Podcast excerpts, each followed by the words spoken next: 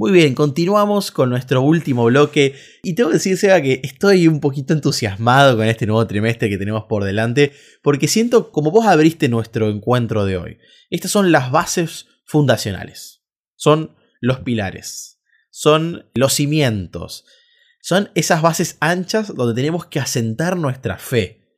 Y veníamos hablando de la creación, de todo lo lindo que tiene nuestro mundo, aunque no funciona como debería, amamos nuestro mundo. Y sin dudas también se va, venimos a decir, todos amamos a alguien, a otra persona, ¿no? Hay mucha gente que ama animales, estoy de acuerdo. Yo también tengo un gatito en casa, Luchito, al que amo con todo mi corazón. Pero tengo a mi esposa que es la persona más preciada que tengo hoy en mi vida, ¿no es cierto? Todos amamos a alguien. Y cuando nosotros vemos el relato de, la, de creación, Dios, al crear al ser humano, dice en la Biblia que nos hizo a imagen y semejanza de Él mismo. Seba, ¿qué significa esto? ¿Y qué consecuencias o, o, qué, qué deberíamos aprender de que en la Biblia se diga que fuimos hechos a imagen y semejanza de Dios? Me encanta, me encanta esto y primero déjame decir una cosita. Lo crea a Adán y después le, la crea a Eva. Pero no significa que Adán es primero que Eva o que más, es más importante que Eva por ser creado primero. Y acá le voy a robar las palabras al autor de este material, que dice, al mosquito lo creó antes. Entonces el mosquito sería, si nosotros usamos esa lógica de, no, el hombre es más importante que la mujer porque fue creado primero, un mosquito, una mosca, son más importantes que el hombre porque fueron creados antes. De hecho, nosotros somos lo último de la creación. Entonces, no por ser lo último somos lo, menos importante. En realidad, lo último, lo último sería la mujer, digamos, ¿no? Pero la mujer es creada del propio Adán. Eva es creada del propio Adán, del costado de Adán, para que no sea ni más alta ni, ni mayor, sino que esté al costado, una compañera, una ayuda idónea. Me encanta esa palabra, ayuda idónea. Y esto de ser creados a imagen, al estar creados a la imagen de Dios, cada ser humano, cada individuo ha recibido la capacidad de, de ser santo y si mantiene relación con Dios es bendecido con la responsabilidad de ser un de representar a la tierra. El tema de ser imagen de Dios nos da la posibilidad de que, a diferencia del reino animal, nosotros tenemos la capacidad de adorar a Dios, de pensarlo a Dios. De, contemplarlo. De contemplarlo y valorar todo esto. O sea, los animalitos a los cuales queremos mucho, la vegetación a mí me encanta. Yo creo que quiero más a la vegetación que a los animalitos. O sea, no soy muy mascotero. Me gusta verlos a los animales, pero en su estado silvestre, digamos pero no soy mucho de la mascota, aunque sí tenemos una mascota en casa. Pero cuando contemplo los árboles, me fascina contemplar montañas, árboles y ríos y lagos. Quedo fascinado, quedo fascinado, pero la naturaleza en sí no puede acercarse a Dios como lo podemos hacer nosotros. Esa posibilidad solo la tenemos los humanos.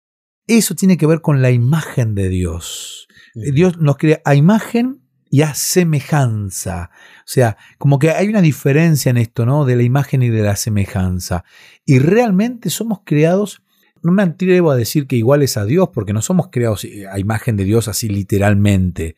Me imagino a Dios también con una semejanza a, la nuestra, porque nosotros somos creados a la forma de Él, pero sí tenemos la posibilidad de pensar, de generar allí en nuestra cabecita ideas. Ayer hablaba con una persona, con un grupo de amigos que estamos estudiando la Biblia, y le digo, Dios nos creó con el cerebro para poder retener imágenes, retener olores, retener pensamientos, unirlos, compararlos, tomar decisiones, y no somos guiados simplemente por un instinto como pueden ser algunos animales. Y eso creo que nos lleva a ser imagen de Dios. comparto 100%. Esa capacidad creadora que Dios nos dio. Incluso pensaba este ejemplo, Seba. Yo conozco a tu hijo más chico y cuando lo escucho, lo veo, le mando un abrazo grande te veo a vos, en muchos aspectos. Cuando lo escucho, digo, sé de quién es hijo. Y creo que eso les ha pasado a los que me conocen a mí y a mi padre. Cuando me ven, ven que soy la viva imagen. Algunos me han dicho, tenés cara de Meda, ese es mi apellido. Y vos decís, ¿cómo será la cara de Meda? Pero bueno, ahí estoy yo representando a mi papá de alguna manera. Y digo, por alguna razón Dios decide revelarse como padre en la Biblia también, ¿no? Como nuestro padre. Porque definitivamente los hijos, en gran manera, van llevando la imagen de sus padres en lo que dicen, en lo que hacen y en, lo, en cómo se ven, ¿no? Y sabes que ayer tengo el gusto de, de haber empezado a participar de un taller de lectura coordinado por el profesor Marcelo Falconier, un gran amigo, un profe que admiro mucho, y empezamos a hacer un taller de lectura sobre el libro de la educación.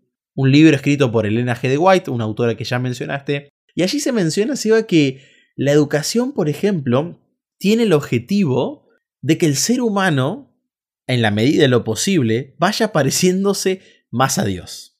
Y dice que ese era el objetivo principal de la creación. Que Dios nos creó para que con los años sin fin, con la eternidad, nos vayamos pareciendo cada vez más a Él, en imagen y en semejanza. Y yo ahí dije, wow.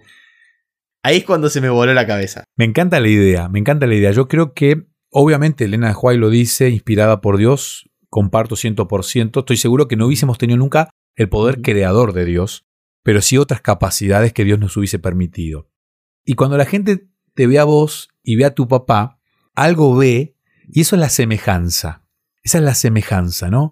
Cuando alguien ve a mi hijo más chico, a Juan Sebastián, y también me ve, me ve a mí, porque sí, es verdad, adquirió mucho de mí, ha heredado mucho, y me ve a mí, y me lo dice todo el mundo, sé que evidentemente, y eso es lindo también, ¿no? Uno como papá o uno como hijo también, decir, wow, me parezco a mi papá, y eso habla de la semejanza. Pero el hecho de ser imagen de Dios habla de Dios es único. Y Ariel Meda es único. Y Leo Meda, aunque se parezcan y sean semejanza, son únicos. Y son únicos ante la ley, son únicos porque no comparten ni siquiera el mismo número de documento, no comparten, o sea, o sea, son únicos. Las huellas, el ADN. Las huellas, el ADN, son únicos, son únicos. Entonces, ¿somos semejante a Dios? Sí, somos semejante a Dios. Y somos imagen. ¿Y qué significa ser imagen? gozamos de individualidad. Aunque Juan Sebastián se me parezca mucho porque es mi hijo más pequeño, es de tez mucho más blanca que yo, mi, esposa es muy blanca, entonces él nació con la tez de mi esposa, pero la gente lo ve y, y, me dice, es igual a vos, en semejanza, pero en imagen es único. Y eso es imagen de Dios. O sea, cuando Dios dice fueron hechos a imagen de Dios, habla de la individualidad con la que Dios nos dotó. Y eso a mí me encanta encanta. Me encanta, mm. porque vos podés conocer mellizos, gemelos, pero son diferentes. O sea, pueden ser muy parecidos, pero cada uno es individual. Y pensar que Dios me ve a mí y me ve individualmente, me percibe individualmente, a mí me encanta, me hace sentir súper querido. Ahí radica el valor, ahí radica, va nuestra autoestima, ahí radica nuestro sentido de pertenencia, ahí radica nuestra identidad. Y creo que importante que es entender que como cristianos nuestra responsabilidad también es cuidar la individualidad del prójimo, ¿no? Cuidar que cada uno pueda desarrollarse en libertad y crecer a imagen de su creador. Y sabes que me, me fascina porque Justamente en ese libro La Educación, página 15, la lección lo destaca en esta parte, dice, cuando Adán salió de las manos del Creador, llevaba en su naturaleza física, mental y espiritual la semejanza de su Hacedor.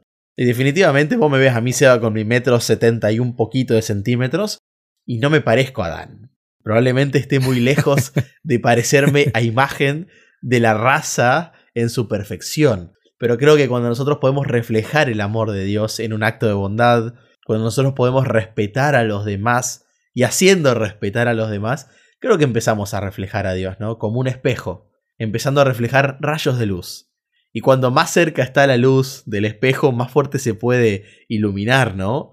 Y creo que ahí radica gran parte de lo que estamos teniendo esta semana, la cercanía con Dios. Y hablando de cercanía, nos encontramos con un tema que es el sábado, Seba. Es la corona, el cierre, el sello. ¿Y qué tiene que ver con nosotros y con Dios el sábado?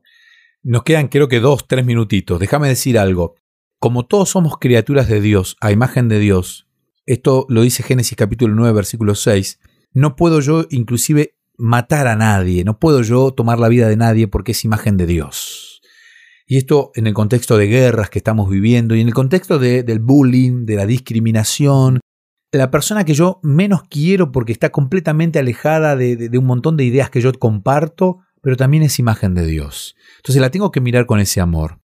Dios cuando termina la creación, después de seis días, toma y se incorpora con nosotros en la vida temporal. Y durante un periodo de tiempo, Él dice, lo aparta, lo bendice y festeja la creación. El sábado es el cumpleaños de la creación.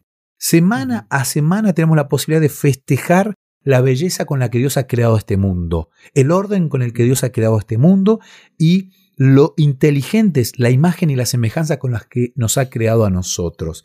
Eso es el sábado, un pedacito de tiempo, Dios incorporándose en nuestra vida, en un pedacito de tiempo, y que Dios haya elegido el tiempo en un lugar. Hay una canción muy linda que se llama Santuario en el Tiempo, que es del ciclo de adoradores. Está creo que en español y en portugués. Que Dios haya elegido un santuario en el tiempo como es el sábado, a mí me encanta. Porque si Dios hubiese elegido un lugar, tendríamos que estar obligados a ir a ese lugar, y ese lugar sería el santo. En cambio, Dios elige el tiempo, y semana a semana tenemos la posibilidad de ingresar en ese espacio de tiempo que es el sábado, creación de Dios, que está en la semana inicial, y esto me encanta, ¿no? Porque uno no puede creer en Dios, uno puede ser agnóstico, ateo o lo que quiera, sin embargo vive dentro de una semana de siete días, porque todo el mundo vive dentro de una semana de siete días tal cual lo presenta la creación en sus primeras líneas de la Biblia. Y eso realmente me genera un orgullo sano, como un hijo diciéndole, qué bien que lo hiciste, papá, qué bien que lo hiciste, porque pueden discutirnos muchas cosas, pero siguen viviendo dentro de esa organización perfecta que hiciste. Gracias, Eva. Llegamos a nuestro final eh, y tengo que agradecerte por la participación siempre en nuestro programa en la Biblia hoy. Y nos encontramos la semana que viene, si Dios quiere, para seguir disfrutando. Y si querés podemos comentar rápidamente el título de nuestra próxima lección, que tristemente es la caída. Vamos a aprender de nuestros errores como humanidad. Y yo quería cerrar simplemente, se va volviendo a leer esta frase. Nuestra existencia es pura y exclusivamente un acto de gracia. Vamos a aprender a conocer a nuestro Creador, a nuestro Salvador y también a nuestro Redentor. Gracias, Eva, por habernos acompañado en este encuentro. Un placer y un saludo grande a todos los oyentes de este lindo programa. Nos encontramos la semana que viene, les mandamos un abrazo grande y que Dios los bendiga enormemente. ¿Querés que hablemos un poco más de estos temas? Me encontrás en las redes sociales, en Facebook como Sebastián Martínez, en Instagram como Pastor Sebastián Martínez. Espero.